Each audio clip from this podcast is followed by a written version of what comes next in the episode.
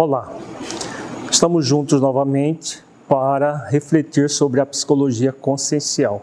A psicologia consciencial, ela é um ramo da quarta força da psicologia, que é a psicologia transpessoal. Trans, além de, pessoal, além da pessoa. A psicologia transpessoal trabalha o ser humano de forma integral, corpo, mente e espírito. Nós somos seres espirituais. Há ainda uma confusão muito grande entre espiritual e religioso.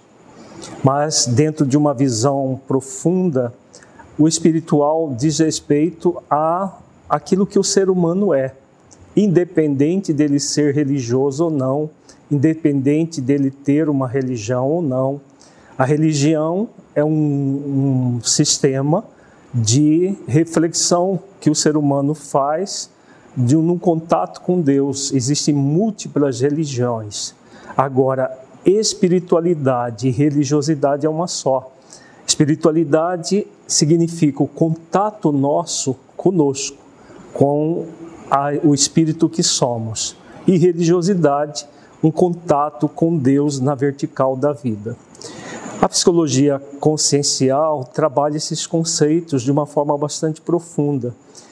Vários teóricos da psicologia já trabalham com essa questão espiritual, como Jung, Maslow, é, Assagioli, Groff, William James. Um dos teóricos da psicologia que mais trabalhou a questão de espiritualidade, de religiosidade, é o eminente psiquiatra vienense Viktor Frankl, criador da logoterapia. No seu livro A Presença Ignorada de Deus, ele traz na página 23 o seguinte conceito: pelo fato de o ser humano estar centrado como indivíduo em uma pessoa determinada como centro espiritual existencial, e somente por isso o ser humano é também um ser integrado. Somente a pessoa espiritual estabelece a unidade e totalidade do, ente humano.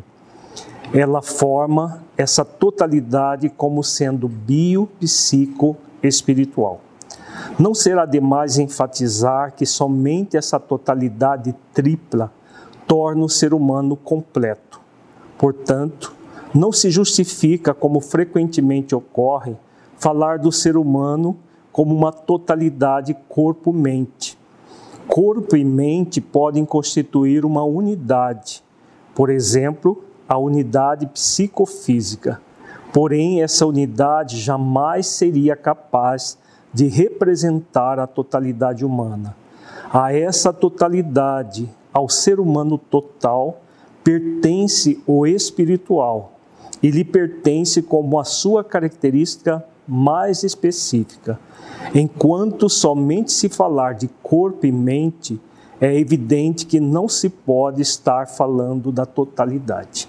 Muito interessante a fala de Vitor Frankl, porque realmente o ser humano ele é bio, corpo, mente, que é um, uma subproduto do próprio ser humano, que na verdade é um ser espiritual. É o espírito que tem a mente e que a, utiliza da mente para se manifestar no mundo físico.